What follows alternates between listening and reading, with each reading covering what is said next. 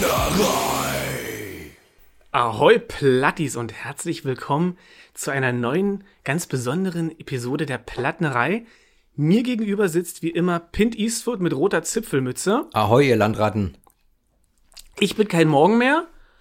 Und heute läuft das hier alles mal ein bisschen anders. Wir haben hier Zeitdruck. Nein, haben wir nicht, aber heute gibt's eine Spezial-Doppelfolge. Wir nehmen beide Episoden am selben Tag auf. Der Dezember ist da. Wir sitzen im weihnachtlich verschneiten. Draußen ist es weihnachtlich verschneit. Hier drin ist es nicht verschneit. Ja.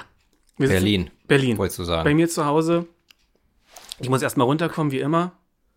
Und heute gibt es das Metal Mixtape für Anfänger. Ja, in der Plattenerei, dem Doppelwumms für die deutsche Podcast-Landschaft. Ich weiß gar nicht, wie ich das erklären soll, Pint. Mixtape. Ja. Wir Also, alten Säcke kennen's noch. Na klar, äh, Mixtapes, damit hat man, damit hat man früher die Ladies bezirzt, als wir noch jung waren und jeder einen Kassettenrekorder zu Hause hatte und da unterwegs einen Walkman dabei. Ich war ja zum Beispiel immer großer Walkman-Fan, aber nie Discman. Ne? Discman war immer mit Shuttershock war scheiße. Genau. Da konntest du nicht ordentlich auf deinem Mountainbike cruisen und dabei Musik hören. Die Batterien Ähm, waren auch immer sofort leer. Ja? Ja. Ja. Wie dem auch sei. Nee, äh, Walk- Walkman hatte ich auch, ja. Es geht jetzt darum, wir haben ein äh, imaginäres äh, äh, Mixtape erstellt, ich eins und kein Morgen mehr auch eins, äh, mit zehn Songs unserer Wahl, um ähm, Frischlingen äh, das äh, große, breit gefächerte Metier, äh, Genre Metal näher zu bringen. Genau, wir wollen Jungs und Mädels blutjung auf die dunkle Seite ziehen. Hm.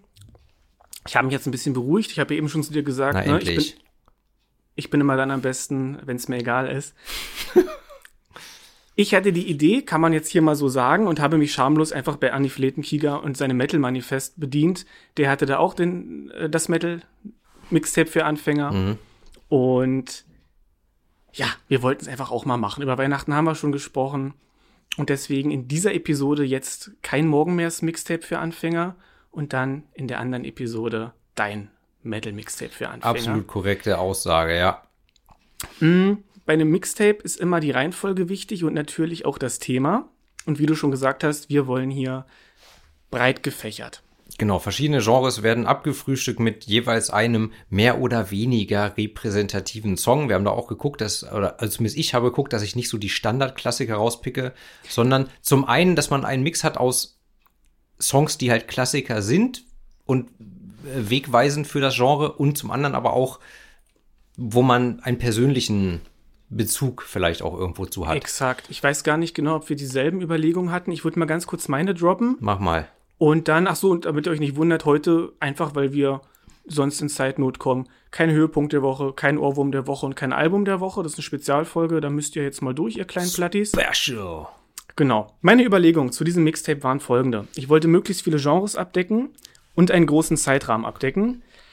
Es sollten keine Songs dabei sein von Alben, über die ich hier in der Plattenerei noch sprechen möchte. Oder schon gesprochen habe. Exakt. Es sollten gute Stimmen, sowohl bei Männern als auch bei Frauen sein. Das war für mich wichtig, einfach. Bands mit, ja. Ihr wisst, wie oft ich mich aufrege über die Gesänge in Alben von Pint. Es gibt hier keinen Anspruch auf Vollständigkeit. Es sollte wichtige bzw. bekannte Bands geben oder die sollten drin sein. Und ja, Thema Speed Metal subs subsumiere ich unter Thrash. Das auch noch als kleine äh, Nebenbemerkung. Ja, es ist dennoch ein schier unmögliches Unterfangen. Wir haben hier trotzdem einfach den Versuch gestartet. Und wie man auch merken wird, bei mir ist es so ein bisschen Power- und Heavy Metal-lastig. Aber dazu kommen wir dann. Deswegen, ehe es hier noch länger dauert, würde ich sagen, wollen wir reinstarten. Wir starten rein mit dem ersten Song von deinem Kein Morgen mehr Metal Mixtape für Anfänger. Welcher Song wäre das denn? Black Sabbath mit Sabbath Bloody Sabbath von ihrem fünften Studioalbum von 1973. Heute ist der 2. Dezember und gestern, vor 50 Jahren, erschien dieses Album. Also, das ist ja unfassbar. das ist kein, das, das ist Zufall, das ist keine Absicht, dass das sich so schneidet, überschneidet. Ich habe hier ein heilloses Durcheinander und eine riesige Zettelwirtschaft. Ja, Black Sabbath. Wie sollte man oder anders, man kann nicht über Heavy Metal sprechen, ohne über Black Sabbath zu sprechen. Diese Band hat den Heavy Metal erfunden. Kann man so sagen, ihr Debüt ist von 1970 und ja, ohne Black Sabbath kein Heavy Metal. Hier jetzt ein Song von ihrem fünften Album, wie schon gesagt, das den gleichen Titel trägt wie der Song. Und das ist das Riff ja, von diesem Song am Anfang, das den oder das Black Sabbath gerettet hat. Dazu kommen wir aber gleich. Erstmal musikalisch. Pint, du kennst Black Sabbath. Ich kenne Black Sabbath. Ich muss sagen, ich war oder ich bin auch bis heute kein Black Sabbath-Fan. Ähm, ich habe genau ein Album zu Hause, das ist die Heaven and Hell, wo äh, Dio singt. Mhm. Äh, jetzt bei Sabbath Bloody Sabbath äh, singt äh, Ozzy Osbourne. Und ich habe Black Sabbath live ungefähr fünf Minuten gesehen, als ich bei ihrer Abschiedstournee, wann war das, 2016 oder 17, ähm, in der Waldbühne gearbeitet habe. Das hast du mal erzählt. Da, da habe ich, hab ich sie beim Soundcheck gehört. Der Soundcheck war ohne Ozzy. Ähm, und dann hatte ich, äh, während meiner Arbeitszeit hatte ich eine Viertelstunde Pause und habe in dieser Viertelstunde effektiv fünf Minuten vom Konzert gesehen. Aber ich habe es mir natürlich nicht nehmen lassen und habe mir ein äh, Shirt von der Abschiedstour gegönnt. Ähm, das ist jetzt aber leider ein bisschen spannend, weil ich leider etwas breiter geworden bin seitdem. Ja, wem sagst du das? Ja. Aber Muskeln bei dir alles. Nur Muskeln. Na, na dann ist Natürlich. Gut. Ja, und ähm, ja klar, Black Sabbath ist, äh, ist, ist mir ein Begriff, war mir schon immer ein Begriff, aber ich habe mich jetzt nicht wirklich mit dem ganzen äh, Katalog von denen beschäftigt. Ich, natürlich kennt man einzelne Songs, Klassiker, Paranoid, Iron Man, was weiß ich. Ähm, ja, und diesen Song kannte ich auch. Und ähm, ja, es, es ist sowieso das ganze Album, kann man gut hören, aber hat für mich persönlich keinen Bedarf geweckt, äh, mich mehr mit Black Sabbath zu beschäftigen. In Ordnung. Ich bin zuversichtlich, dass wir nächstes Jahr nochmal über Black Sabbath sprechen werden. Und ich persönlich, ich kann halt auch einfach, ich weiß, das ist jetzt komisch, aber ich kann halt, also mir geht halt die Stimme von Ozzy Osbourne schnell auf den Sack. Witzig, das ist wirklich witzig, Ja, aber okay. Völlig in Ordnung. Ja, wir dürfen uns hier nicht verfransen, ich will Genau. keinen Druck machen, aber heute mal der Versuch von uns, ein bisschen knackig zu sein. Mach mal. Ja, also wie gesagt, erster Gedanke war für mich, okay, Black Sabbath muss rein auf das Mixtape. Dieses Riff ist so fies, es gibt kaum ein fieseres Riff, das jemals geschrieben wurde. Song unbedingt anhören. Inhaltlich oder musikalisch, ja, kann ich gar nicht so viel zu sagen. Wir haben wieder ein Solo, was unfucking fassbar großartig ist. Das ist dieser typisch langsame Tony Yomi-Stil, oder einige wissen es, ihm fehlen ja zwei Finger, deswegen hat er eine sehr, sehr eigene Art, Gitarre zu spielen und spielt eben nicht sehr schnell die Soli, sondern eher langsam. Und ja, ich finde die Stimme von Ozzy toll. Ich habe ihn leider noch nie live gesehen. Ich habe Heaven and Hell, also Black Sabbath, mit Dio vor ein paar Jahren mal gesehen. Das war das einzige Mal, dass ich Dio live gesehen habe. Aber immerhin, ich kann sagen, ich habe ihn noch live gesehen in der Zitadelle. Egal, um Dio geht's jetzt nicht. Und ja, wie ich vorhin gesagt habe, dieser Song hat Black Sabbath gerettet. Nach ihrem vierten Album sind sie eigentlich durchgestartet. Also der Erfolg ihrer ersten vier Alben, der hat Black Sabbath zu Stars gemacht und die waren ständig auf Drogen und völlig ausgebrannt. Tony, der Gitarrist Tony Yomi, ist irgendwann auch zwischenzeitlich kollabiert, hat unglaublich viel Kokain konsumiert und ja, die ganze Band war so völlig leer gebrannt und Das ist als das ganze Jahr geschneit. Und Ganz nicht, genau. Nicht wie in Berlin jetzt nur seit ein paar Tagen. Richtig. Okay. Ja. Und die hatten keine Ideen und haben sich dann aber in Clearwell Castle äh, im Forest von Dean eingemietet. In, ich glaube, Gloucestershire wird es ausgesprochen. In England. Da haben auch schon Led Zeppelin und die Purple und Queen äh, geschrieben und aufgenommen. Und das ist so ein ja, mittelalterliches kleines Schloss, wo die Jungs von Black Sabbath auch einen Geist gesehen haben wollen. Und diese ganze Atmosphäre dort, da ist irgendwann der Knoten geplatzt. Und ja, Tony Yomi hat eben dieses markante Riff geschrieben. Inhaltlich. Worum geht's? Willst du was dazu sagen oder soll ich?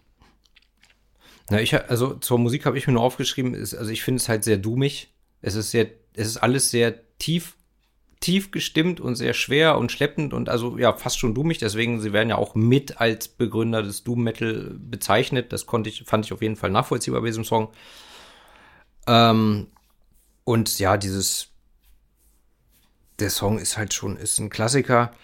Ähm, ansonsten inhaltlich äh, habe ich, ich habe mir nur ein Zitat aufgeschrieben von Gisa Butler, dem, war das der andere Gitarrist oder der Bassist? Der Bassist. Der hat die Lyrics geschrieben, ja. Der hat die Lyrics geschrieben und er hat halt äh, in seinem Buch dazu geäußert, dass ähm, der Text von ihren Erfahrungen, den Höhen und Tiefen, den guten und schlechten Zeiten der Abzocke, der geschäftlichen Seite von allem handelt und es ist eine Kritik an den Kritikern oder es richtet sich an die Kritiker, das Plattengeschäft im Allgemeinen, Anwälte, Buchhalter, Management und alle, die versuchen irgendwie an äh, Black Sabbath zu, zu verdienen.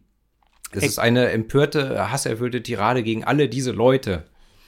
Exakt. A backs to the wall rant at everyone. Zitat von Gisa Butler. Ja, da haben wir dann dieselbe Quelle. Exakt, ja, habe ich auch so. Hm. Druck von der Plattenfirma, Schreibblockade von Yomi, Drogen, das Auf und Ab der Band, war alles, alles im Text drin. Der Titel selbst kommt von einem Song von John Lennon, und zwar Sunday Bloody Sunday, der wohl wiederum den Begriff aus einer Schlagzeile des Melody Maker hat und bezieht sich auf den Blutsonntag oder auch Blutiger Sonntag. Das war ein Massaker äh, an unbewaffneten Zivilisten am 30. Januar 1972 in Nordirland. Ja, und damit spielt das Ganze ein bisschen. Wie gesagt, es geht um Drogenmissbrauch und Realitätsverlust. Also das, das ist auch mit drin. Und wie ich finde, ist der ganze Song auch eine Metapher für einen Amoklauf vielleicht sogar. Also Rachefantasien im Allgemeinen. Ja, sagen wir eher Rachefantasien, ja. ja was ich witzig finde, wir hatten im Gymnasium eine Zeit lang so Schulradio, wo dann Boxen Richtung Schulhof gestellt wurden und mhm. in der einen Hofpause 20 Minuten lang Songs gespielt wurden, die man sich lange vorher wünschen konnte. Und das dröhnte auch einmal, da war ich glaube ich in der 12. Hm. Das war schon witzig. Bin ich mit einem Lächeln über den Schulhof gegangen. Nur mit einem Lächeln, unbewaffnet. Besser ist. Besser ist. So, dieses Lied ist einfach grandios. Mehr gibt es dazu nicht zu sagen. Also dazu gibt es noch ganz viel zu sagen, aber nicht heute. Das gehört hier jetzt nicht hin. Deswegen geht's weiter. Und ist ja wohl klar, was jetzt kommt. Der zweite Song ist natürlich von Dio. Richtig. Diesmal Dio, nicht als Black Sabbath, sondern als Dio I Speed at Night. Von, von seinem, seinem zweiten Album The Last in Line. Exakt, ganz genau. So von 1984. Wir bewegen uns ja jetzt von 1973 ins Jahr 84. Wir ich gehen hier also chronologisch heute durch die Songs. Bei meinem Tape genauso. Okay, gut. Damit man auch nachvollziehen kann, wenn man dieses Mixtape hört, wie sich sozusagen, ich will jetzt nicht sagen, wie sich der Metal weiterentwickelt hat über die Dekaden, aber ja doch, wie er sich in verschiedene Richtungen entwickelt hat. Genau, der spaltet sich irgendwann in den 80ern auf. Ja. Und da kommen wir gleich noch mal ein bisschen zu. Na sicher. Ja, eines seiner besten Lieder, wie ich finde, zweites Album, I Speed at Night. Eine kurze, schnelle Nummer, 3 Minuten 22. Ja. Sein zweites Album war ein solider Nachfolger zu Holy Diver, dem Klassiker überhaupt.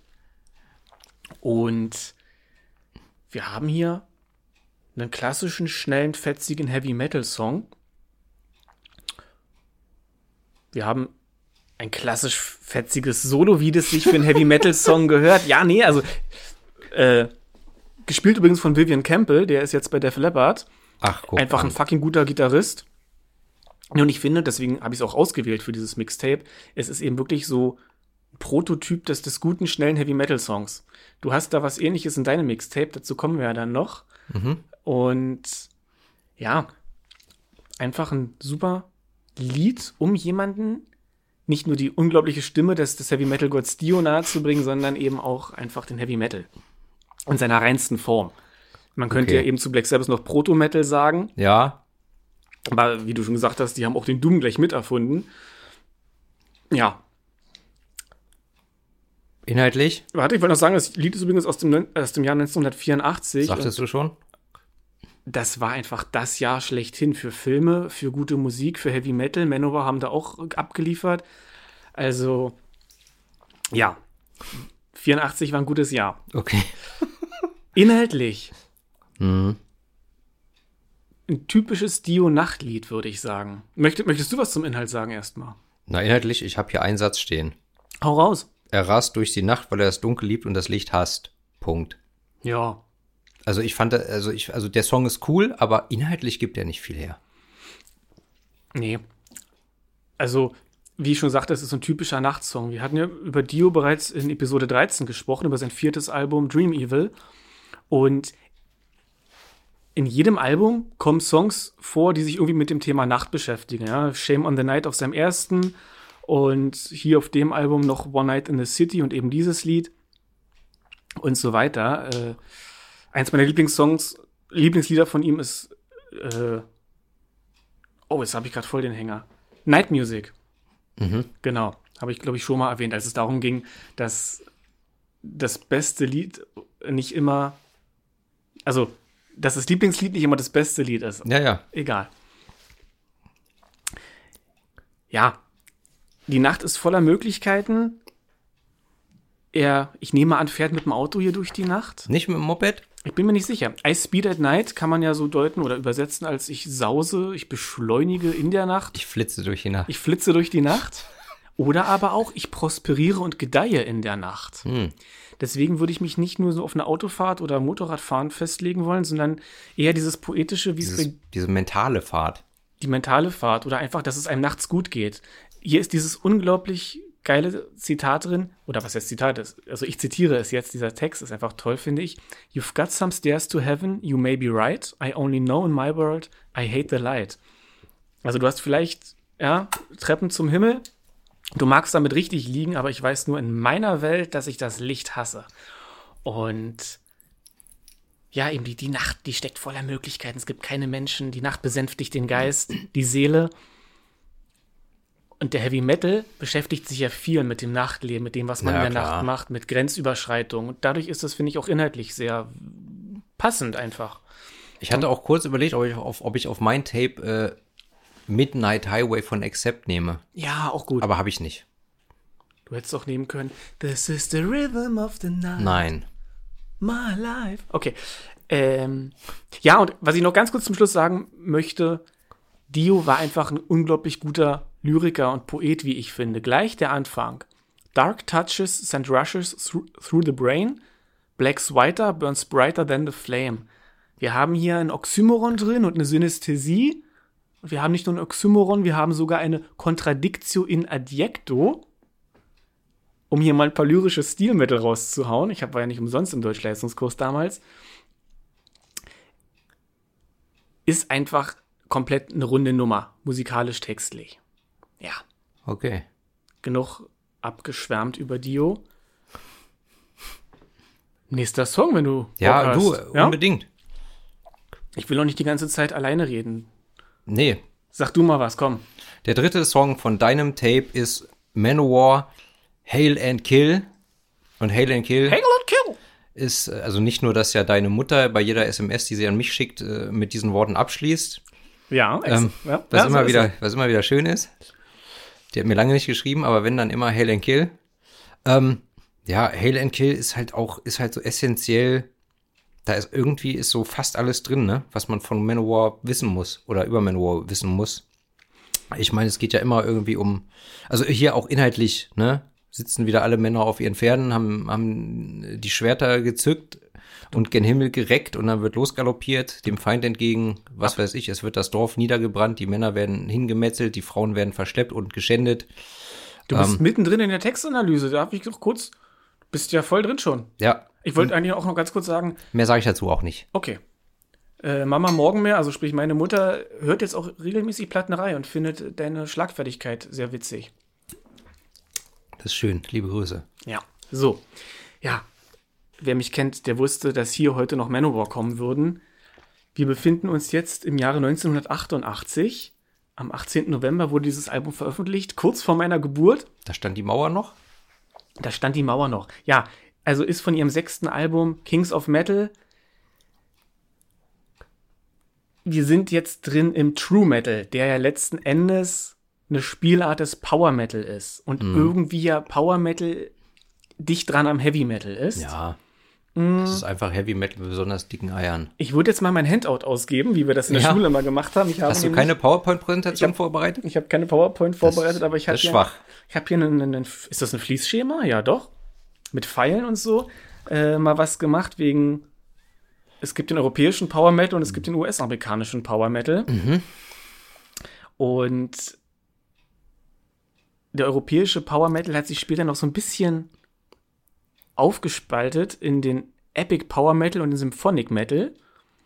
Und der True Metal, und wir reden hier über True Metal, der, das ist halt eigentlich Power Metal, aber mit einer eine andere Bezeichnung dafür. Und dazu kommen wir aber gleich noch ein bisschen inhaltlich. Ich will das jetzt hier nicht, nicht, nicht, Mach's bloß nicht zu nicht zu komplex. Nee, ich werde nicht das ganze Fließschema vorlesen, das platzt es hier zeitlich. Machen wir es erstmal musikalisch. Es ist, es fängt bedrohlich an. Wir haben dieses E-Gitarrenquietschen. Der Anfang ist langsam. Es steigert sich. Und dann ballert Akustik. es einfach los, ja. Aber wir haben ja auch noch einen Akustikgitarrenpart. Also eigentlich da, wo Eric Adams anfängt zu singen. Genau, das langsam ruhige ist Mhm. akustisch. Ja. Und dann kracht es halt irgendwann los Ja. und metzelt alles nieder. Ja. Die imaginären Feinde Ja. des echten, wahren Heavy Metals. Ja. Wir haben ja auch diese wunderbare Zeile, May your sword stay wet like a young girl in her prime. Das ist die beste Zeile in dem Ganzen. Das ist die beste Zeile auf jeglichen äh, Manowar-Alben. Also möge dein Schwert feucht bleiben wie die, ein junges Mädchen in ihrer Blüte. Ja, perfekt. Das ist wunderbar. Ja. Das Solo von Ross the Boss ist auch absolut Zuckerguss. Ja, also genau. Zu Manowar haben wir schon in der zweiten Folge damals was gesagt. Die Ja. zweite Episode Plattenreihe, mein Gott, die haben wir direkt hinter der Wartain-Folge, der ersten, aufgenommen. Völlig planlos durcheinander. Aber Aber geil. war geil, war, so. war der Anfang, so hat es angefangen. Ja, also ich fange jetzt hier mal ganz kurz an, noch was inhaltlich zu sagen. Es ist ein typischer True Metal Song oder ein Power Metal Song. Es geht, wie du gesagt hast, um Krieg, um Männlichkeit, Schwerter, Macht. Er ist ein bisschen gewaltverherrlichend, einfach völlig drüber, gerade im Refrain. Refrain. Und ja, eine einzige, einzige Machtfantasie, ja, die göttliche Vorsehung herrscht hier vor. ja, Das, das, das Recht des Stärkeren im Prinzip. Das ist eben typisch Manowar. Das lyrische Ich ist ein Krieger für die Gerechtigkeit und bestraft die Bösen. Und im True Metal, und jetzt kommen wir da ein bisschen dazu, da gibt es eben oft diese, ja, diesen imaginären Feind, der False Metal, die Heiden, die anderen, Die Poser. die Poser, die müssen besiegt werden. Der falsche Metal, das ist der kommerzielle Metal, der die vermeintlich wahren Werte verrät. Und ich muss dazu sagen, das sind auch bestimmte Mechanismen, ja, die kennt man politisch äh, aus anderem Zusammenhang. Aber das führt hier zu weit. Ist nur lustig, wie dieses, dieses Prinzip immer wir gegen die, das taucht ja immer Naja, wieder auf. klar. Meine, das Christentum hat das ja auch verwendet.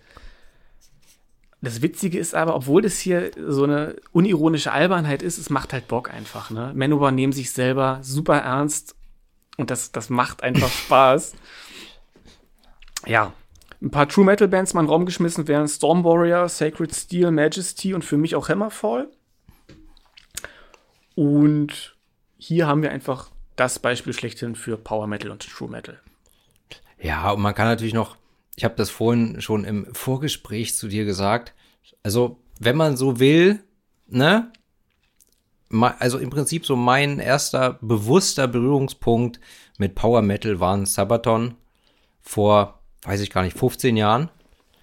Heute höre ich die nicht mehr, kann ich nichts mehr mit anfangen. Ja. Weil alles, was sie in den letzten zehn Jahren veröffentlicht haben, ist, nee, Immer das gleiche Muster. immer das Gleiche, aber so die ersten, die ersten vier, fünf Alben bis zur Carolus Rex, da waren sie noch in ihrer Findungsphase, da war es noch abwechslungsreicher und da, das hat Bock gemacht. Ja. Das war so mein erster Berührungspunkt mit Power Metal. Ja. Ja. Ja. Punkt. Vielleicht noch, dann müssen wir es später nicht nochmal groß ansprechen. Der Power Metal verbindet einfach den klassischen Heavy Metal mit dem Speed Metal. Wir haben relativ hohes Tempo, eingängige Melodien. Oft eine hohe Stimmlage, wobei man sagen muss, Eric, Adam, Eric Adams sticht da hervor, weil der hat eben nicht so eine hohe Stimme, der hat aber eine unglaublich kraftvolle Stimme, wie sie es im Heavy Metal äh, oder im Power Metal eigentlich kein zweites Mal gibt. Ja. Und die Emphase liegt halt viel auf Melodien einfach. Also, Ja. dass es ja melodisch ist. Keyboards sind auch immer wieder Ja, mit ja. bei. Teilweise auch eben orchestrale Arrangements, aber dann kommt man eher in den Symphonic Metal. Ja, okay. Gut. Dann blättere ich mal um. Okay. Wir haben uns hier echt viel eingebrockt mit der Mixtape-Folge. Ja. Kommen wir zum vierten Song. Morbid Angel, The Ancient Ones. So. Wir sind jetzt im Death Metal angelangt, im Jahre 1991. Morbid Angels zweites Album, Blessed Are the Sick. Und äh, es, es ist einfach ein Monster, dieses Lied. Ich finde das Album selbst nicht so dolle. Wir haben hier aber diesen ganz klassischen Thrash Metal aus den USA, den Florida Death, äh, Florida. Florida Death Metal. Habe ich gerade, äh, ich habe gerade Thr- Thrash gesagt, ne? Wir sind im Death Metal, im Todesmetal sind wir hier. Wir sind im Death Metal, ja. Wir sind im Death Metal, genau. Im Florida Death Metal. Der aber mit starken Thrash Metal Einflüssen verbunden wird. Aber zum Thrash kommen wir dann später noch. Ja. Ja, ganz, ganz typisch sind hier die plötzlichen Tempo- und Rhythmuswechsel. Und meistens mit mindestens einem ganz Ton tiefer gestimmte Gitarren.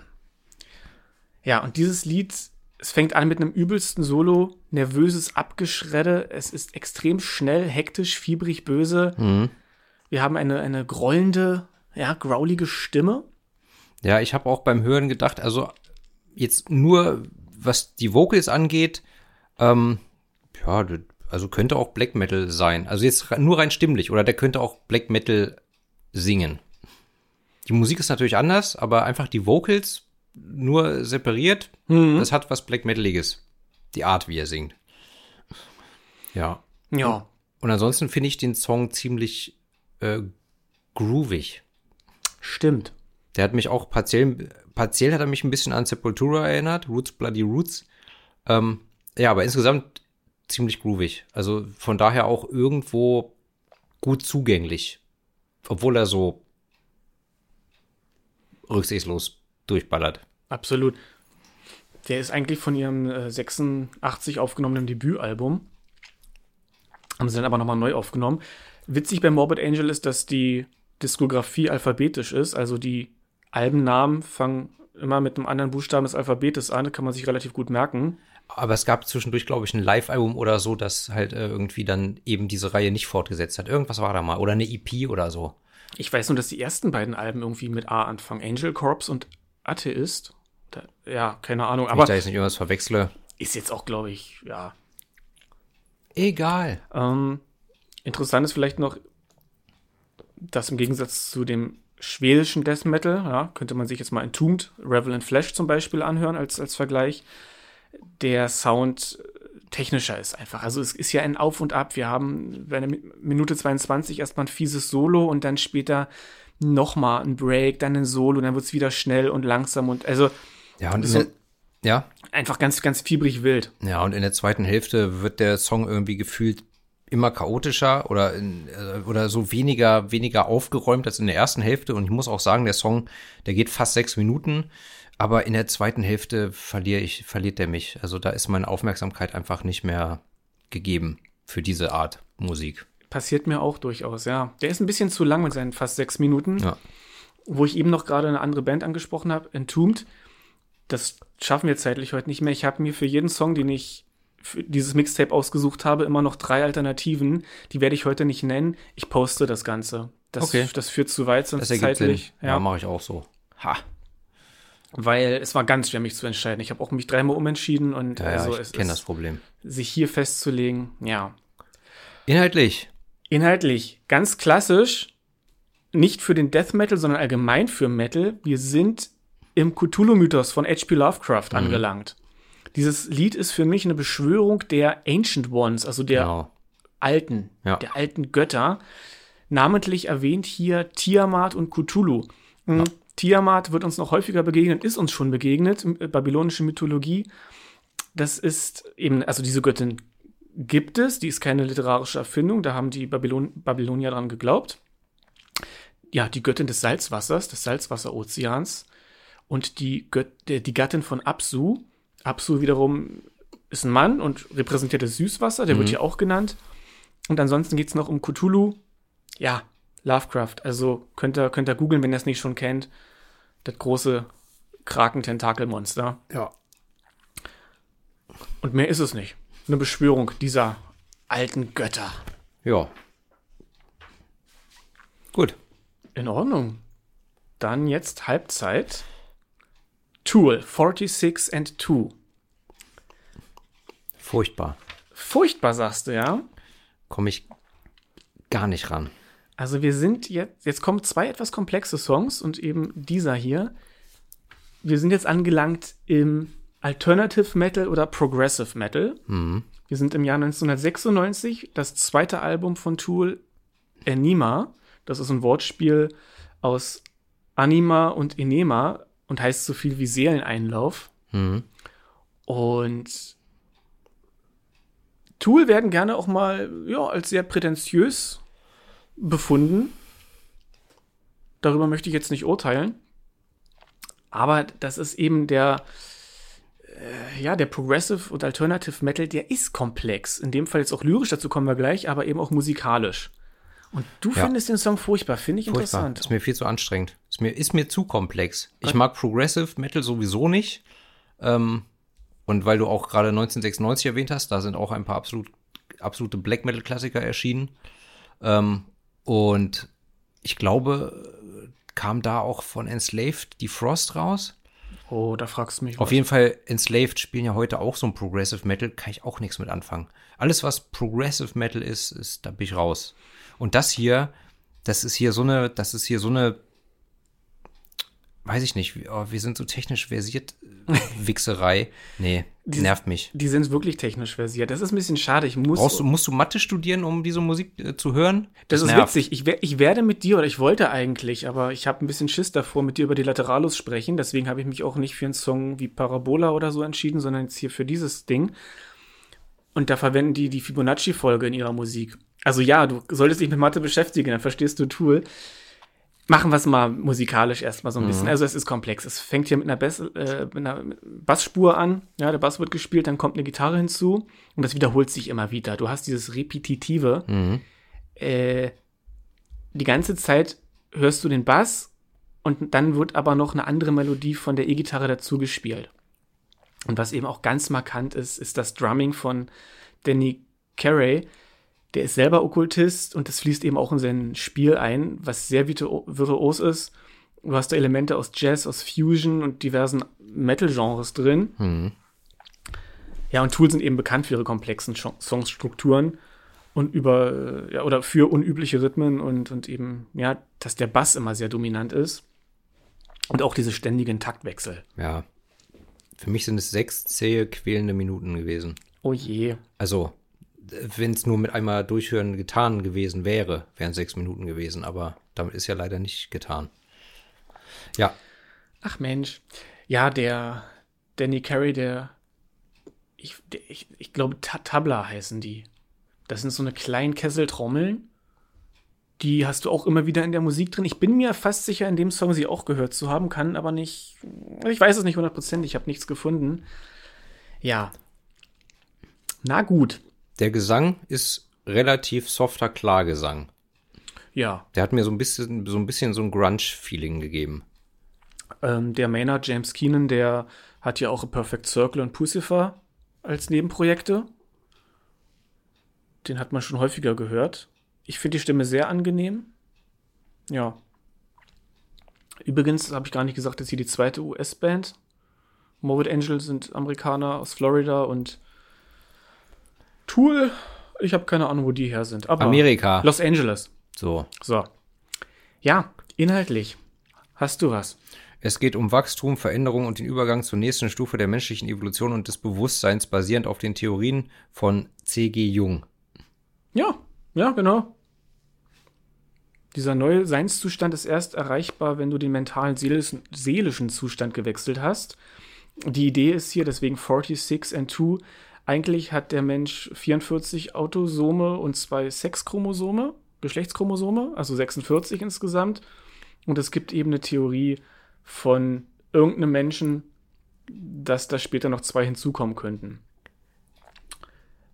Also sozusagen die, die Ebene des höheren Bewusstseins, die wir anstreben. Genau, Dann hätten wir quasi 48 Chromosomen genau, entwickelt oder was? richtig. Und ja, dieser Shadow, der hier immer wieder erwähnt wird, das sind eben die dunklen Persönlichkeitsaspekte. Das ist eine Theorie von Carl Gustav Jung.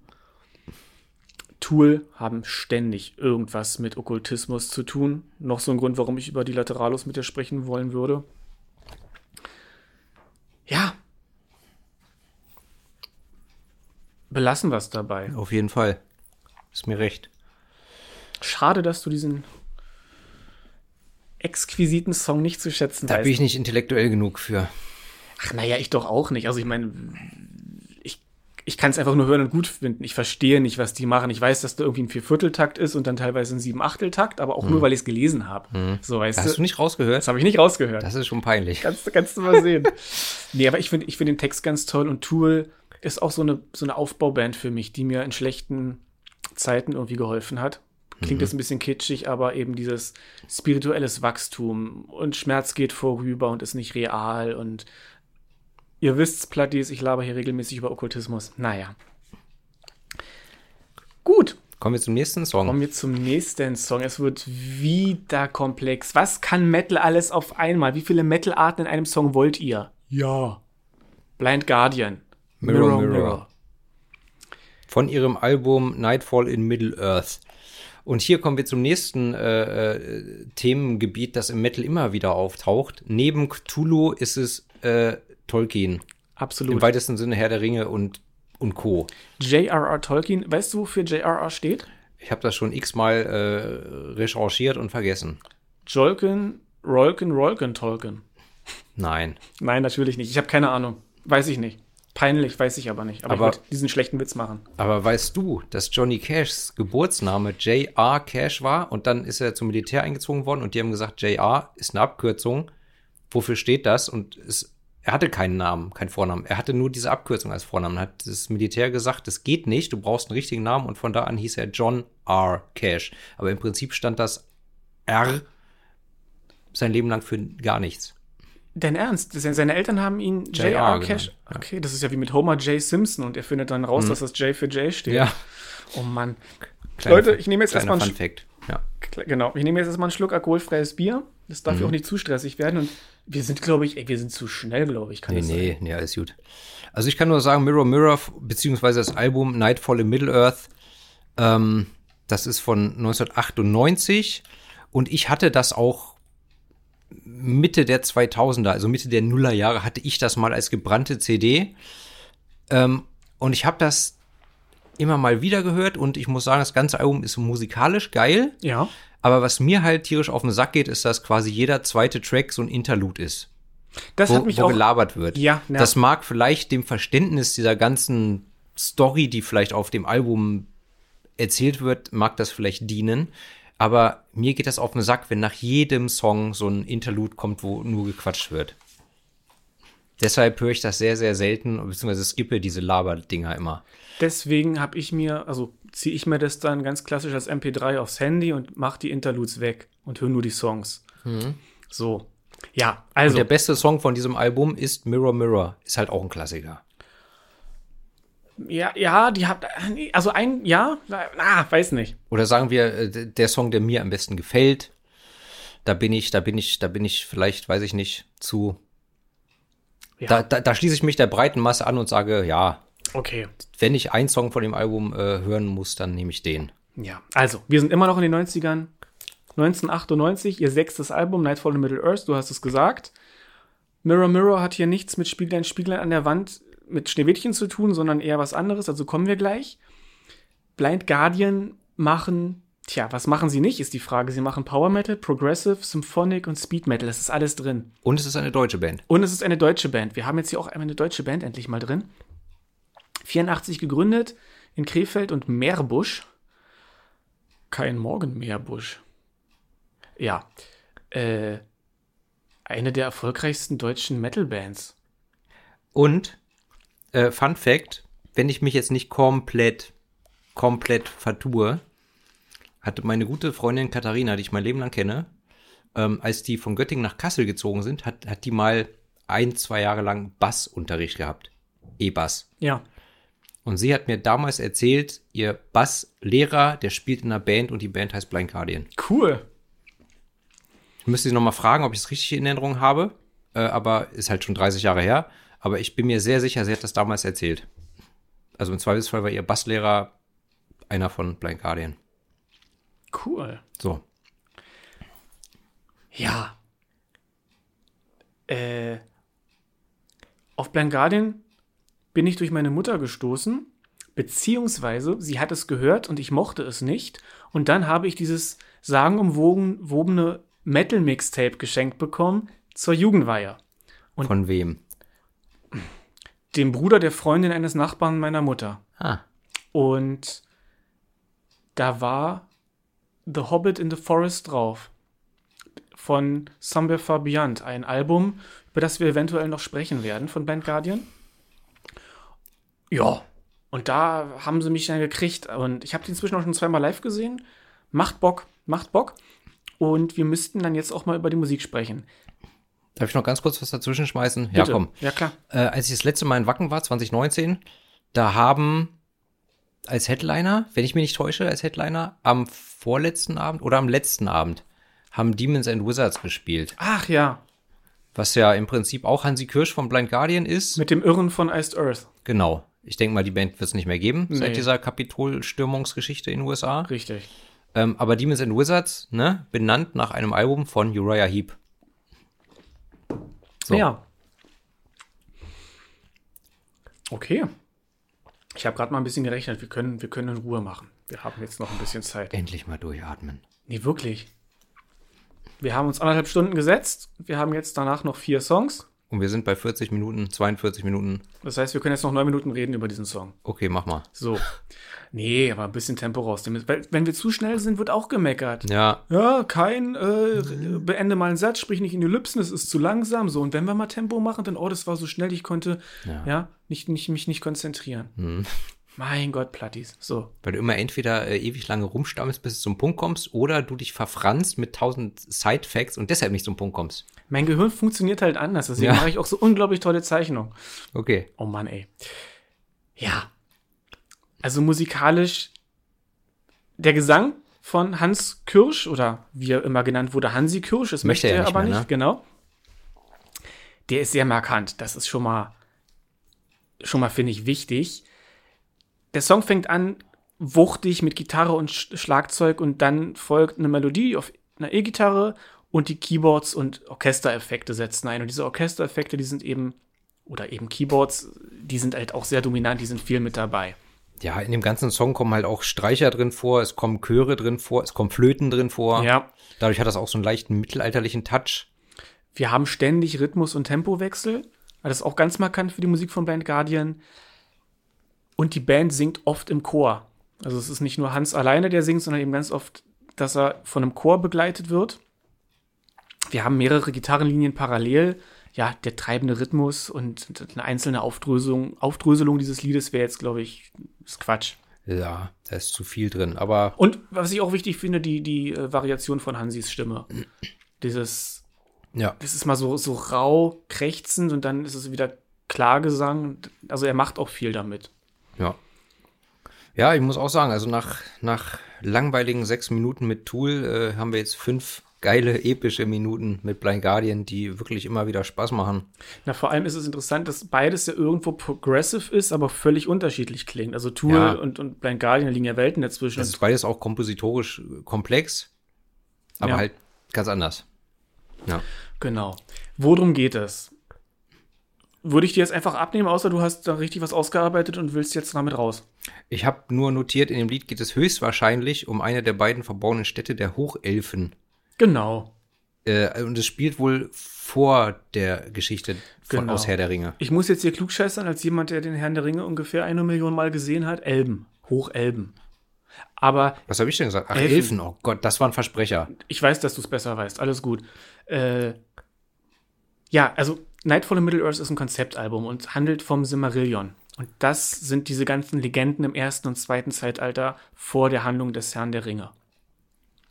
Und es geht in diesem Fall um Turgon, den Elbenkönig von, äh, von Gondolin, und die Vernichtung der Stadt Gondolin. Ja. Punkt. Wenn man noch mehr ins Detail gehen will, das Ganze spielt zur Zeit des Juwelenkrieges zwischen dem, Gesch- dem Elbengeschlecht der Noldor, ja, von denen, äh, na, wie habe ich, wie heißt der? Hilf mir. Ich habe den Namen von dem Mann vergessen. Turgon, von dem Turgon der König ist, mit Morgoth. Morgoth ist der Boss von Sauron. Ein bisschen salopp gesagt. Ja, es gibt natürlich auch eine Band, Morgoth. ja das sowieso. Und es gibt sowieso tausend Bands, äh, die sich äh, nach Figuren, Elementen, Städten und Schieß mich tot aus Herr der Ringe bzw. Tolkien-Universum äh, benannt haben. Ja. Ja, und darauf beziehen. Also es ist langsam ausgelutscht. Egal. Aber Tu- Elbenkönig Turgon hat eine geheime Stadt gebaut. Gondolin, die hat wiederum ein geheimes Tor. Das wird eben auch alles im Text erwähnt. Und äh, der Herr des Wassers, Ulmo, der hat ihm halt geholfen, diese Stadt zu bauen. Und hier geht es eben darum, die werden angegriffen von Morgoth. Und dieses Mirror, Mirror on the Wall repräsentiert eben die Unfähigkeit von Turgon, die Stadt zu verlassen, weil er sie so schön findet, statt mit seinen Leuten zu fliehen. Ja. Und das ist in Kurzform der Inhalt. Und alles andere führt dann, glaube ich, zu viel, zu weit. In den Herren der Ringe. Es ist jedenfalls eine schöne Alternative zu dieser unglaublich beschissenen Amazon-Serie Ringe der Macht, die ich mit all meiner Kraft aus tiefster Seele hasse. Ich habe nach zwei Folgen abgebrochen. nach zwölf Folgen erst? Zwei, nach Ah, zwei okay. Folgen. Ich wollte überhaupt gar nicht erst, dass Amazon irgendwie äh, denkt, oh ja, das wird von vielen Leuten gestreamt. Das ist so ein seelenloser CGI-Müll mit so einer widerlichen Girlboss Galadriel. Es ist so unerträglich zu gucken. Die sind nicht in der Lage, sympathische Frauenfiguren zu schreiben. Hm.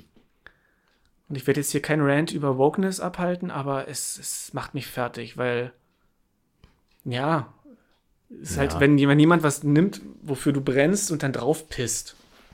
Hm. Mit irgendwelcher politischen Propaganda, einem eigenartigen Zeitgeist. Na gut. Und ich sage es nochmal, Diversität ist eine gute und wichtige Sache, aber die Art und Weise, wie Disney, Marvel und Amazon damit umgehen und was die glauben, was das ist und dieses Belehrende, oh, ist das furchtbar. Da habe ich gestern äh, ein YouTube-Video gesehen, da ging es äh, gerade um die Debatte zur Realverfilmung von Schneewittchen. Ach. Wie sie die Zwerge besetzen, ob sie die durch Ja. kleinwüchsige Schauspieler besetzen oder lieber doch nicht und, ne, und, und so weiter und bis es völlig absurde Formen angenommen hat. Ich weiß nicht, wie der aktuelle Stand der Dinge ist, aber ja, es bleibt spannend. Ja, es ist eigenartige Zeit, in der wir leben. Ja, Wir beiden alten weißen Cis-Männer ranten über Wokeness, so gehört sich das. so gehört sich das. Jetzt muss ich gerade mal gucken. Ich habe hier wirklich, wenn ihr das sehen könntet, Plattis, ich will jetzt nichts überblättern. Nee, ich habe hier Seiten zusammengeklebt. Alles gut. Er hat viel zu viel aufgeschrieben wieder. Es, es ist eine einzige, es ist nur gelb und oranger Textmarker. Wände aus Text. Ja, ich habe eine DIN A4-Seite für meine zehn Songs. Na, kleiner intellektueller Scherz, aber nicht so verkopft wie du. Ja. So, Okay, wir gehen sechs Jahre in die Zukunft. Wir sind jetzt im Jahr 2004. Lied Nummer 7, Nightwish, mit ihrem Smash It Nemo. von ihrem fünften Album, das auch Nemo hieß? Once. Ach stimmt, das war Once. Das war das erste Album ohne Taya Ton. Noch mit, das letzte mit ihr. Ah, Menschenskinder. Der, Stimmt, hier steht auch das letzte mit Taya Ton. Haha. Ja, Ich weiß nicht, 2004, bin 88 geboren, war ich 12 oder 13? Oder war ich schon 14? Ach, ich und Mathe. 16. 15 oder 16. Ah, okay. Ja, jedenfalls, kleiner Fernseher, Schwer verliebt. Viva Plus und dieses unglaublich blasse finnische Gesicht von Taya Turun mit weißem Make-up. Mein Gott, war ich verliebt. Alter. Okay. Wirklich, ich saß schmachtend vor dem Fernseher. Jetzt hier nichts Sexuelles. Es war diese, da sind wir wieder bei Karl Gustav Jung, Anima-Projektion. Könnt ihr mal von Hermann Hesse den Demian lesen. Habe ich mal gelesen. Ja, das ist, das ist eins zu eins meine Jugend. Diese, diese Anima-Projektion, dieses sich selber in einem imaginären anderen suchen. Das ist ein wichtiger Entwicklungsschritt, den machen alle mehr oder weniger durch oder sollten, ne, zum, in, in, innerhalb des Individuationsprozesses. Aber ich war jedenfalls schwer in Taya Turun verliebt. Du siehst ja da das Foto Ja, ja, Ich sie- signierte. Hm. Ich habe sie live, live getroffen und ach ja. Ein unglaublich schönes Lied.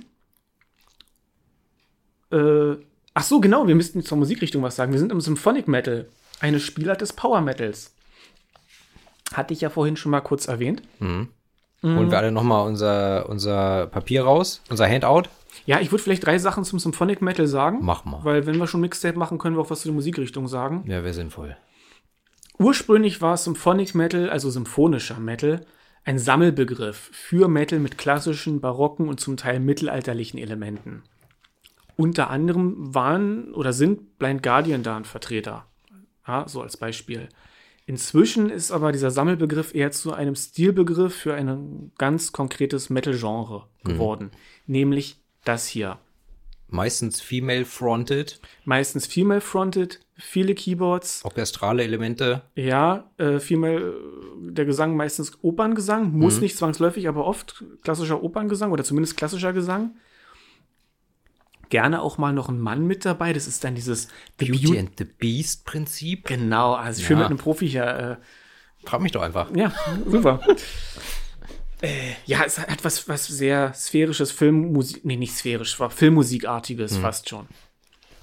Und die Songstrukturen sind relativ komplex auch oft. Also einer, ich, ich erwähne bei dieser Musikrichtung immer wieder gerne so als Prototyp äh, Theater of Tragedy. Ja, diese, diese Verbindung mit dem Gothic Metal ist auch ganz stark. Ja, oder auch Therion und Lacrimosa. Auch Vorläufer. Und ja, Initialzündung für dieses eigenständige Genre waren ja im Prinzip Nightwish damals dann mit ihrem zweiten Album Oceanborn 1998 und Wishmaster. Und dann kamen sie alle. Xandria, Epica, Within Temptation. Ja, ja. Ja. Genau. So, kommen wir zum Song. Ja. Er ist schön, episch, äh, romantisch mit Piano, Orchester und allem Brimborium, Ich, also wir müssen gleich, wir müssen wirklich. wie zu erwarten. Ja, beim Anfang gleich dieses Klaviergeklimper, jetzt etwas, klingt ein bisschen gemein, aber dieses, also das Klavierspiel und dann wumst es gewaltig los. Dann nur Tajas Stimme von Bass und Schlagzeug begleitet, das ist so herrlich. Kurzes E-Gitarren-Solo haben wir auch drin und nochmal ein Klavierpart. Das E-Gitarren-Solo finde ich aber wirklich gut. Ja. Vor allem wurde das für die Radio-Edit oder, oder die Musik-Video-Edit auch verkürzt und dabei ist es schon gar nicht so lang. Das fand ich immer eine große Schweinerei, eine himmelschreiende. Ja, das ist ja, das ist ja genau wie wenn du I Do Anything for Love oder I Won't Do That von Meatloaf äh, im Radio hörst oder wenn das, das Musikvideo damals auf MTV kam und Ja. da fehlt die Hälfte einfach aus Zeitgründen, wurde, wurden irgendwie sämtliche Intros, Soli und was weiß ich was weggekürzt. Ist halt immer schade. Ja. Na, jedenfalls äh, typischer Symphonic Metal Song, Chor im Hintergrund, ein Keyboard-Teppich und Orchester, alles dabei. Ja, und inhaltlich?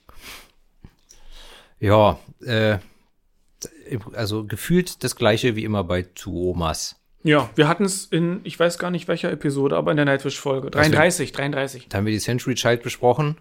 Nee, Ja, doch. doch, ja, genau. Ja.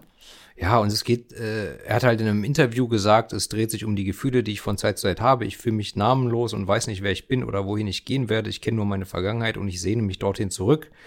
In dem Lied geht es darum, verloren zu sein, nicht zu wissen, wohin man geht oder was man tun soll, um und sich dennoch nach allem im Leben zu sehnen. Also bei ihm ist ja immer so ein bisschen Herzschmerz, Weltschmerz, Unglücklich verliebt, ja. auch so, auch immer so eine, ich muss es leider so sagen, immer so ein gewisser weinerlicher Touch drin. Ja, ja, ist es. Also ich bin auch manchmal nah am Wasser gebaut, aber manchmal denke ich dann so, ja komm, Alter, jetzt ist aber auch, wenn du nur solche Songs schreibst, weiß ich nicht. Ist Ja. mal gut jetzt. Ja, er ist verzweifelt und todunglücklich.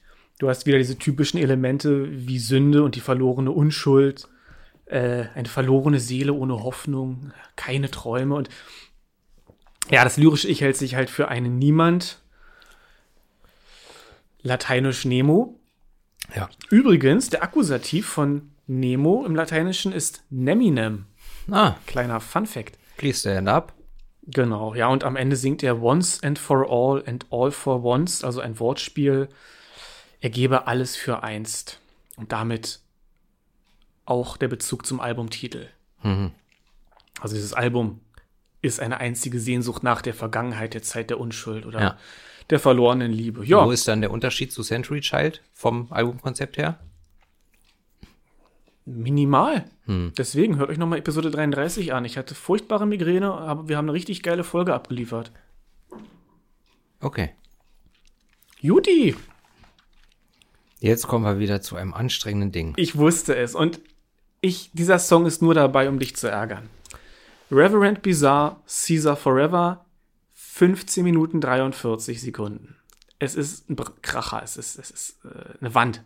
Ich fand ihn aber nicht, also er ist anstrengend und er verliert mich natürlich nach, also ich hatte nach drei Minuten ungefähr keinen Bock mehr. Aber trotzdem ist es so ein Song, wo ich einfach das Interesse verliere. Es ist nicht so wie Tool, wo ich denke, boah, das nervt mich jetzt. Okay. Sondern ich habe einfach dann kein Interesse mehr. Dann läuft das halt da noch acht Minuten, zehn Minuten weiter, ist egal. Aber ja, Ach, ich wollte so gern mit dir noch über ihr zweites Album Vergiss es. irgendwann sprechen. Ja, es ist kacke.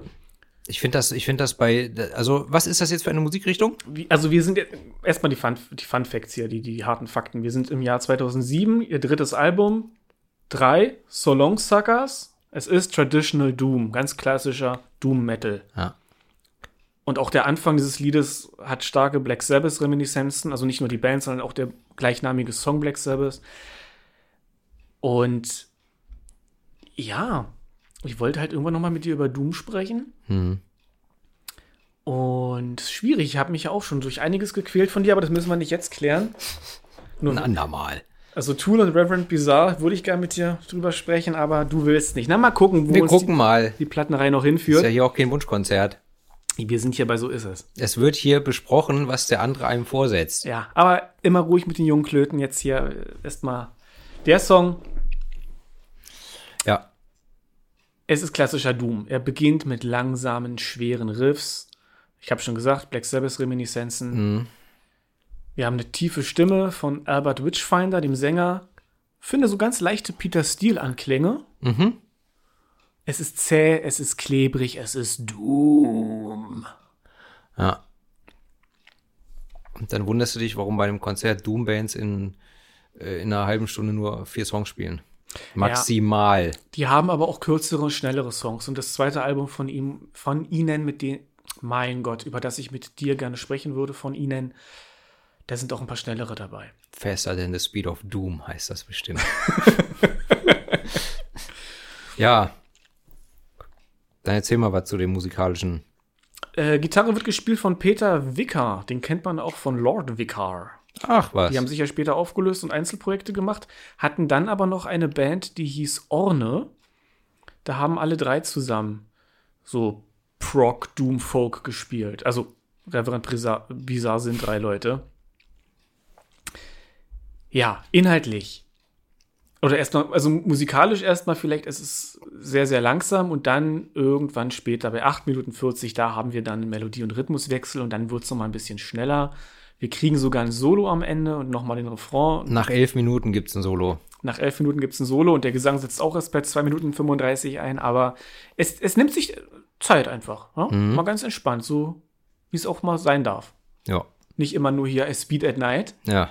ne? auch mal mittags einfach ein bisschen Doom. Ja.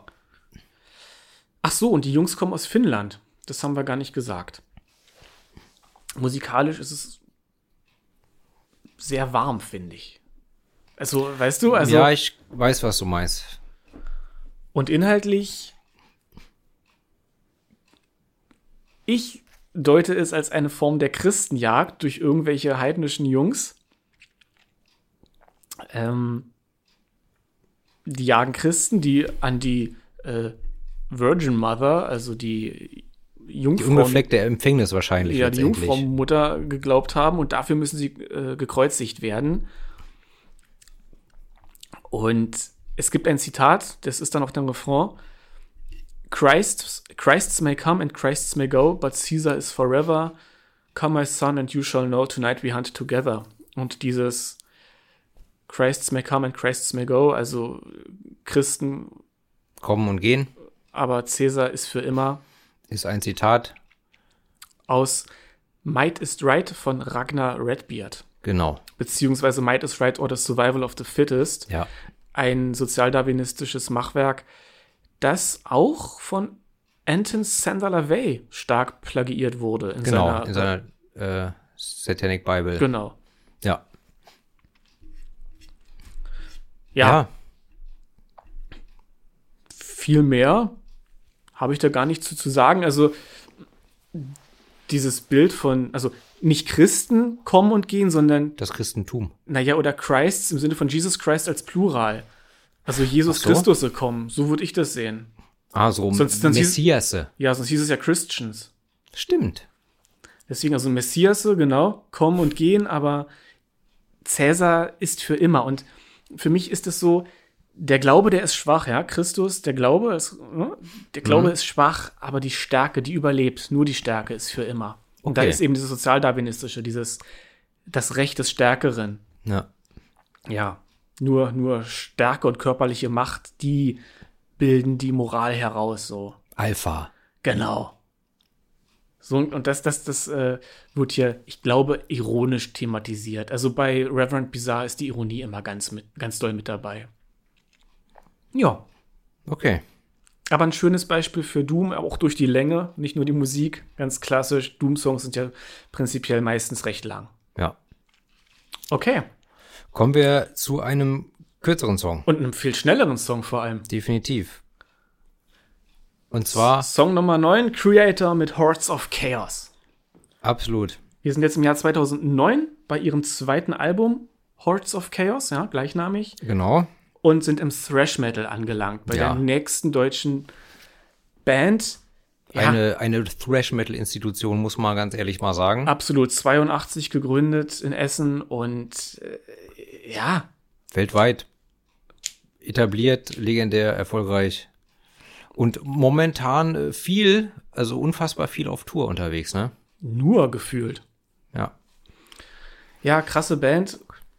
Ach, eigentlich nur gute Alben, wenn du mich fragst. Also da sicherlich ähnelt sich viel, aber das ist absolut Geschmackssache, ob man das bei einer Band mag oder nicht. Das kann man nicht als gut oder schlecht ansehen. Ich finde, äh, Manowar Running Wild, ich, ich will immer das Gleiche haben. Man kann ja in dem gleichen einfach auch gut sein. Ja, ja. Ne? Variation. Ja, also wir haben hier einen klassischen Thrash-Metal-Song. Sehr schnell, tiefe Gitarren und dann einfach auch mal dieses Geschreddere. Ja, und es, es, hat, es hat eine gute Melodik und auch eine gewisse Epik und trotzdem so leicht kakophonische Elemente drin. Also, ja, es wird einfach, ansonsten wird einfach durchgeballert. Ja. Wir haben ein irre schnelles Solo bei 3 Minuten 40, wie sich das gehört. Dann wird das Tempo nochmal rausgenommen. Zwischendurch im Refrain ist immer wieder so ein bisschen, dass das Tempo abgebremst wird, aber ansonsten reitet das Ding durch. Äh, das ganze Album wurde unter Live-Bedingungen aufgenommen. Jedes Lied wurde bis zu zehnmal gespielt und ja eben analog aufgenommen und dann wurden die besten Takes verwendet. Es wurden keine modernen Aufnahmetechniken wie Pro Tools und sowas verwendet. Ja, nur Gesang und die Soli später dann irgendwie aufgenommen. Ja, und inhaltlich aktueller denn je. Sag mal was. Ja, es geht, es geht um, um, die, um die Unterschiede und Kämpfe zwischen verschiedenen Gesellschaftsschichten, zwischen Arm und Reich, zwischen den Eliten, den Regierungen, aber auch die unterschiedlichen Schichten oder Gruppen in der Bevölkerung selbst. Ähm, ja, was jetzt ja gerade in den letzten, weiß ich nicht, drei Jahren sehr sich zugespitzt hat oder sehr zugenommen hat. Ja. Ne, also jeder kämpft irgendwo gegen jeden, beziehungsweise jeder hat so sein, seine Bubble und weiß ich nicht, ist quasi gegen alles andere. Vor, vor allem ja Krieg überall, ne? Und das Ja. Ganze ausgetragen auf den Schultern der Armen. Genau. Chaos. Ja. Und Zitat Mille, also der Sänger, unser Album ist eine Warnung an die kommenden Generationen. Lasst euch nicht von den Lügen eurer Regierungen verarschen, sondern sucht einen eigenen Weg im Leben. Das ist die Grundaussage. Ja. Ja, und vom Weihnachtsmann wünsche ich mir, dass wir nächstes Jahr dann mal eine Folge mit Mille aufnehmen. Das wäre nice. Das wäre nice, ne? Ja. Der wohnt doch in Berlin. Genau. Ja. Können wir vorbeigehen. Ich finde auch. Ja. Dein Lieblingswort heute. Ja. Aber ich halte mich doch gut, oder? Es ist nicht zu viel Information. Ja. Sage ich manchmal beim Verkehr. Gut. Vor allem, da eine Stunde vier und wir sind beim letzten Song angekommen. Jetzt Jetzt muss ich aber, weißt du was, jetzt lese ich hier mal mein Fließschema vor über Heavy Metal. nee, wir, wir sprechen doch in deinem Album nochmal über, über Heavy Metal. Mit Sicherheit bin ich jetzt ganz zuversichtlich mal, ohne zu spoilern. Und dann werde ich da nochmal was zu sagen. Du meinst in der nächsten Episode? In der nächsten Episode. Okay. Das, das Pinty-Mixtape. Ja, das letzte Lied ist einmal kurz durchatmen, nochmal einen Schluck alkoholfreies Bier Ja. nehmen. Das letzte Lied ist auch von einer Band, die mir seit äh, x Jahren ein Begriff ist, die ich mir aber noch nie angehört habe. Bis jetzt. Es war ganz schwer für mich. Gerade bei dem harten Metal. Wir kommen jetzt. Wir, ihr könnt ja mal raten, was jetzt für eine Musikrichtung kommt, Ja? Plattis. Welches Metal-Genre fehlt noch? Richtig, der Was- Black Metal. Und da war es ganz schwer für mich, weil vieles von dem, was ich höre, nicht mehr reiner Black Metal ist. Aber ich wollte schon irgendwie, dass die Grundessenz drin ist. Und deswegen sind Behemoth rausgeflogen. Da ist zu viel Death drin. Ja. Und ich hätte fast Watain genommen, aber nein. Oh Wunder, sie sind es nicht. Aber eine Band, die Watain inspiriert haben. Ja. Nämlich Ofamot. Mit Auch aus dem- Schweden? auch aus Schweden, mit dem Lied Soul Nox, also die schwarze Sonne, da kommen wir gleich zu, von ihrem dritten Album von 2017. Mit dem gleichen Namen. Ja. Äh, der, das perfekte Lied, wenn man Migräne hat, würde ich sagen. Absolut. Es, Es ist, ein- ist, ja, Einziges Double Bass Geballer. ja. Ja, ich glaube, jeder hat schon mal Black Metal gehört. Ich kann musikalisch das gar nicht so genau beschreiben. Wir haben Double Bass die ganze Zeit. Wir haben diese tiefe, fiese, böse Stimme. Die Gitarren sind tief gestimmt. Genau. Ja, und es wird halt einfach, es wird, ja, durchgeknüppelt. Es ist einfach Knüppelei, tiefschwarze, satanische, im Zweifelsfall satanische Knüppelei. Es Genau. Ist, äh, Ja. ja. vor allem, es ist zwar Black Metal, aber es ist eben nicht ganz der klassische norwegische Black Metal aus den 90ern. nee, es ist halt schwedischer Black Metal. ist Und, schwedischer Black Metal und der ist aus fast der Gegenwart. Ne? Also wir sind jetzt im Jahr 2017. ja, wobei ich finde, man, man eigentlich schon immer, zumindest in den letzten 20 Jahren, du, oder 25 Jahren, 25 Jahren eher, du, hörst einen Unterschied meistens zwischen dem norwegischen und dem äh, schwedischen Black Metal. Ja, in, bei den Schweden ist meistens mehr Melodik drin, die Gitarren sind anders gestimmt, dieser Göteborg-Sound. Ähm, ja, und ich persönlich bin auch immer irgendwie mehr an den schwedischen Black Metal oder leichter an den schwedischen Black Metal rangekommen als an den norwegischen. Ich mag beides, aber wenn ich mich entscheiden müsste, würde ich irgendwie, glaube ich, immer den schwedischen wählen. Der hat einfach so eine Melodik, die Ja, die die- Norweger seltener haben. die Melodie, das, das ist es. Das, ja, kann ich so unterschreiben. Mit Blut. Na klar. Mit Blut aus Nord. Ja. Äh, okay. Ja. Also man erkennt hier auch gewisse stilistische Ähnlichkeiten zu Watain. Ja, Ufer, Ufermut-Stil hat Watain auf alle Fälle beeinflusst. Er gilt als eigenständig und nicht leicht zugänglich, aber ich finde, das trifft auf den gesamten Black Metal zu. Und Ja. ich finde jetzt nicht, dass das hier weniger eingängig ist als andere Bands.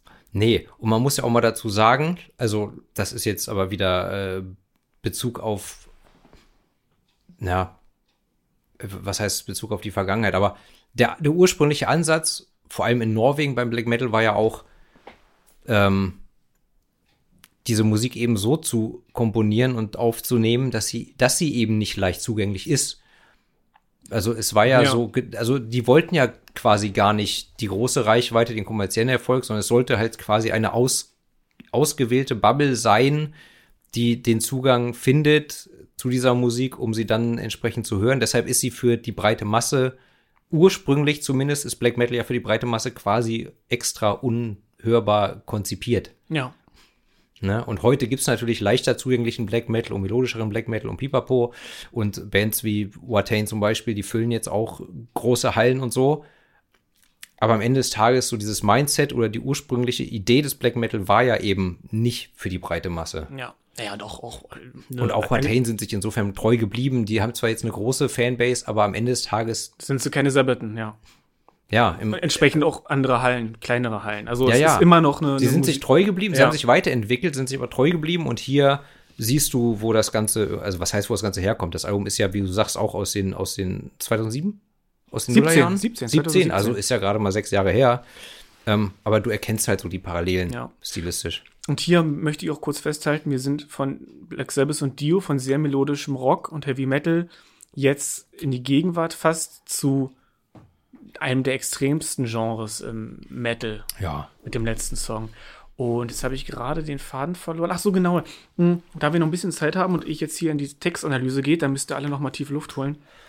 Wollte ich noch sagen, ich habe halt echt gekämpft, weil ich wollte erst Wartain Storm of the Antichrist nehmen, was halt auch ein schönes Beispiel wäre. Klar.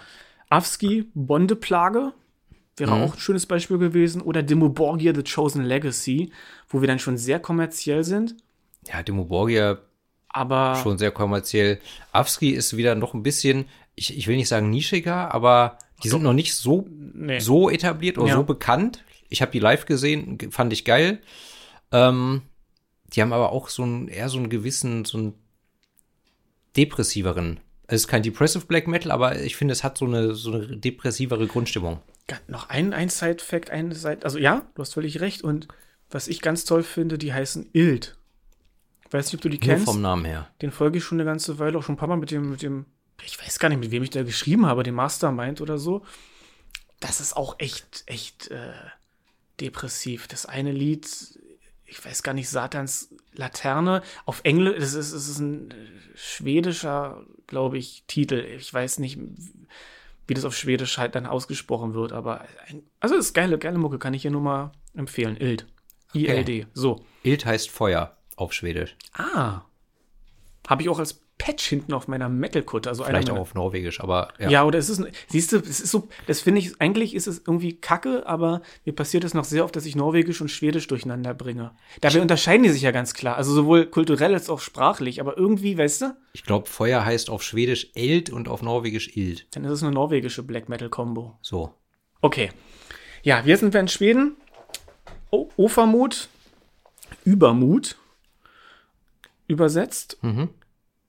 Ja, der Mastermind Michaja Belfagor hat diese Band 96 gegründet und die Band beruft sich auf die Kräfte von Sitra Akra, die dunkle Seite. Und inhaltlich sind wir auch in diesem Lied in der dunklen Seite. Solnox, also ist das Setianismus? nee, Okay. Nee, das ist. Wir sind hier in einem Thema drin, in einem Bereich, der sich ganz doll mit dem MLO deckt, also Dissection, und woran die geglaubt haben, beziehungsweise auch ähm, The Devil's Blood. Ja, und Arcanum und auch Watain zum Teil hat man ja diese Überschneidung wieder. Also wer das, was ich jetzt erzähle, nochmal nachlesen will oder sich informieren möchte, der kaufe sich von Thomas Carlsson Kabbalah, Clifford und die goethische Magie.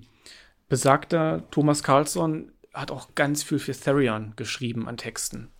Und ja, ich fange jetzt einfach mal an. Also der Song heißt Solnox, das ist die schwarze Sonne, beziehungsweise die innere Sonne. Könnte man vielleicht auch mit der Kundalini oder, oder der, der schwarzen Flamme des MLO, dem Misanthropic Luciferian Order, gleichsetzen. So ein bisschen jedenfalls. Aber heißt, heißt der nicht, heißt der nicht inzwischen Temple of the Black Light? Stimmt.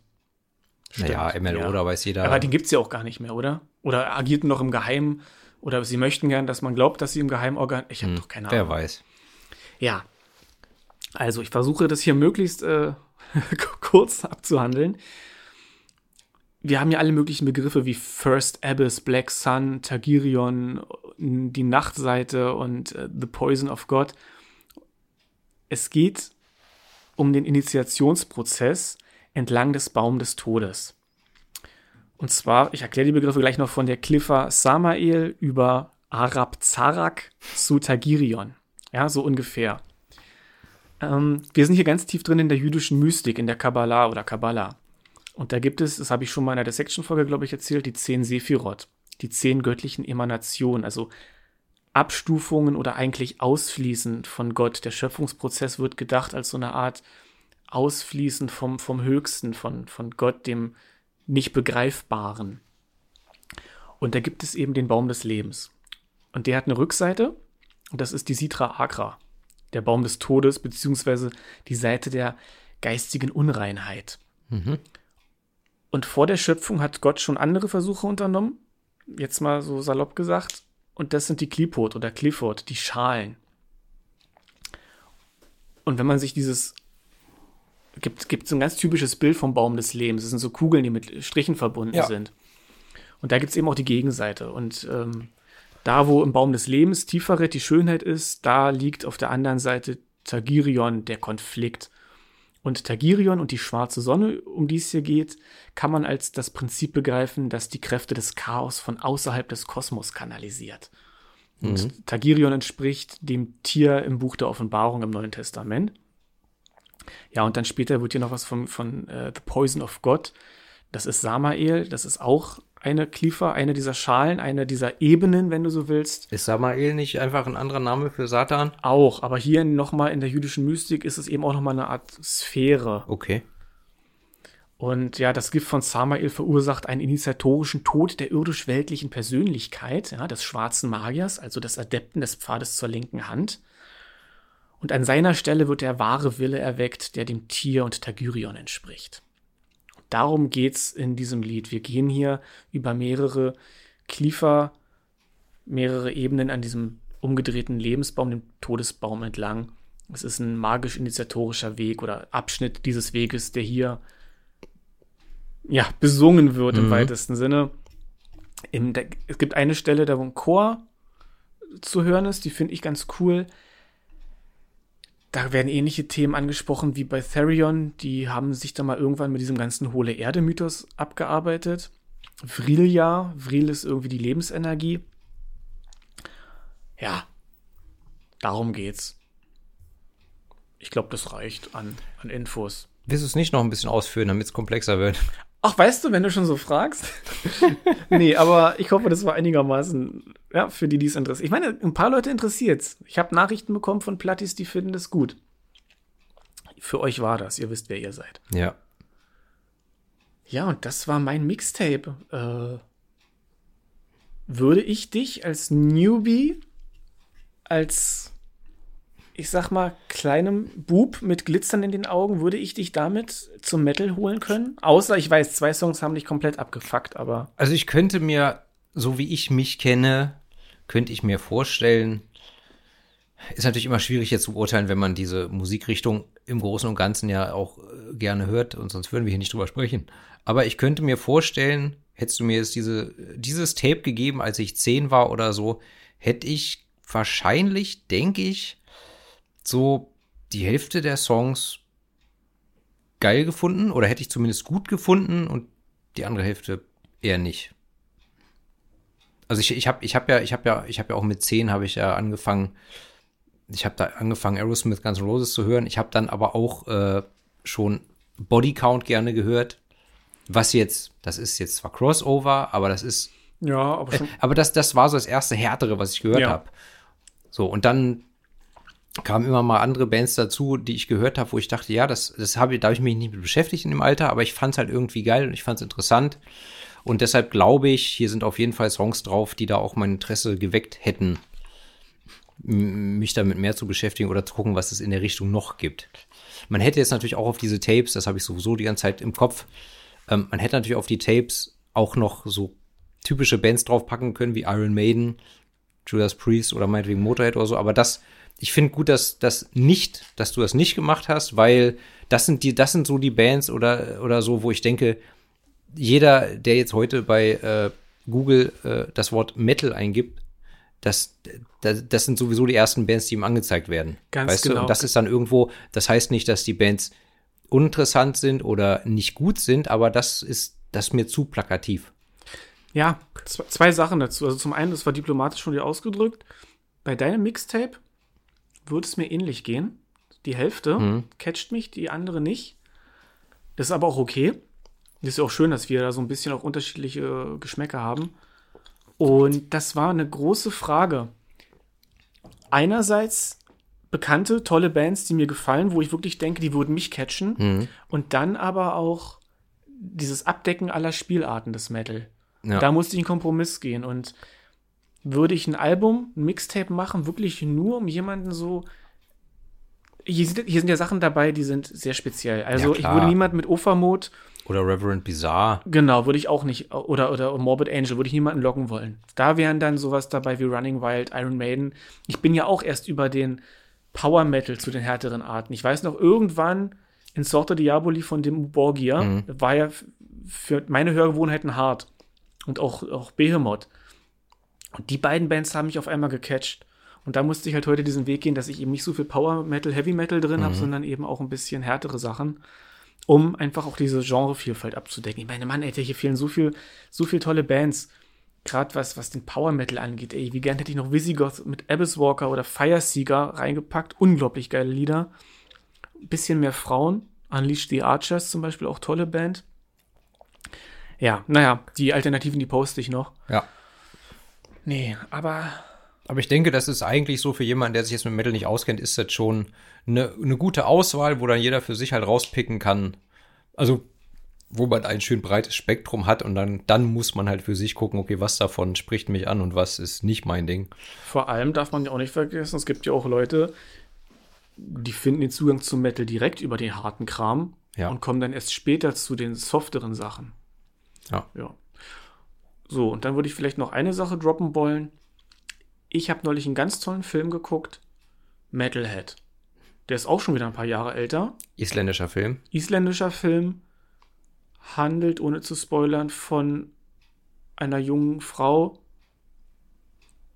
und ihrer Liebe zum Metal und den Pro Problemen, den sozialen Problemen, die daraus entstehen, würde ich vielleicht weitest, so, so, so ungefähr so Die daraus entstehen? Ja, doch, ja, doch, vielleicht im weißen Sinne, ja. auch. Ja. Ja. Habe ich zu Hause auf Blu-ray. Ja. Hat mich, hat mich unglaublich äh, mitgenommen.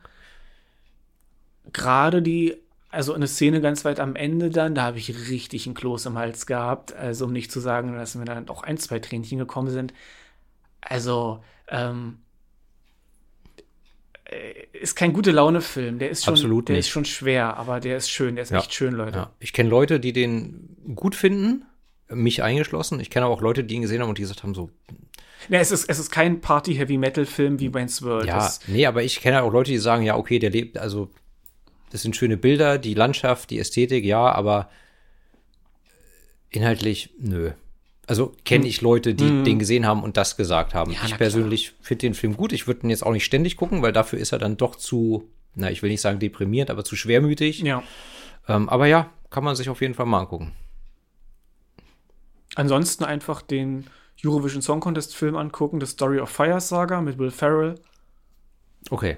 und den ganzen Tag Ja Ja Ding Dong hören. Auch ein super Film. Das ist das komplette Gegenteil dazu. Das ist nur gute Laune. Und äh, hast du mitgekriegt, nächstes Jahr wird Spinal, This is Spinal Tap, also wird eine Fortsetzung zu This is Spinal Tap gedreht.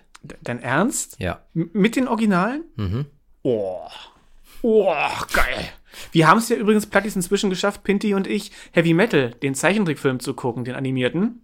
Auch schon wieder ein paar Monate her, aber ja, ja. aber stimmt. wir haben nie drüber gesprochen. Hm. Ne, mit Blue Oyster Cult drin, die ja auf dem Album, über das, über das wir sprachen, unsere vierte Episode Ja, Mhm. damals, Fire of Unknown Origin, haben sie ja ganz viel aus dem Film verarbeitet. ja. Und jetzt kennst du den Film. Jetzt kenne ich den Film, ja. War mal wieder cool. Ja. Ja. Gut. Dann würde ich sagen, über das erste Mixtape haben wir gesprochen. Wir essen jetzt was? Pizza. Genau, Pizza. Gut. Und dann geht's mit Glühwein und Pintys Mixtape weiter. Ich, äh, Pinti Kirsch war früher mein Name, ja. Ich möchte jetzt Pint Kirsch genannt werden. So. In Ordnung, Pint Kirsch. Gut. Und dann erstmal Plattis abschalten. Abschalten.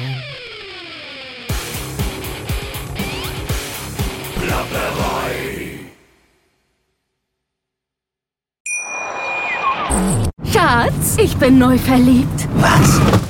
Drüben. Das ist er. Aber das ist ein Auto. Ja, eben. Mit ihm habe ich alles richtig gemacht. Wunschauto einfach kaufen, verkaufen oder leasen. Bei Autoscout24. Alles richtig gemacht.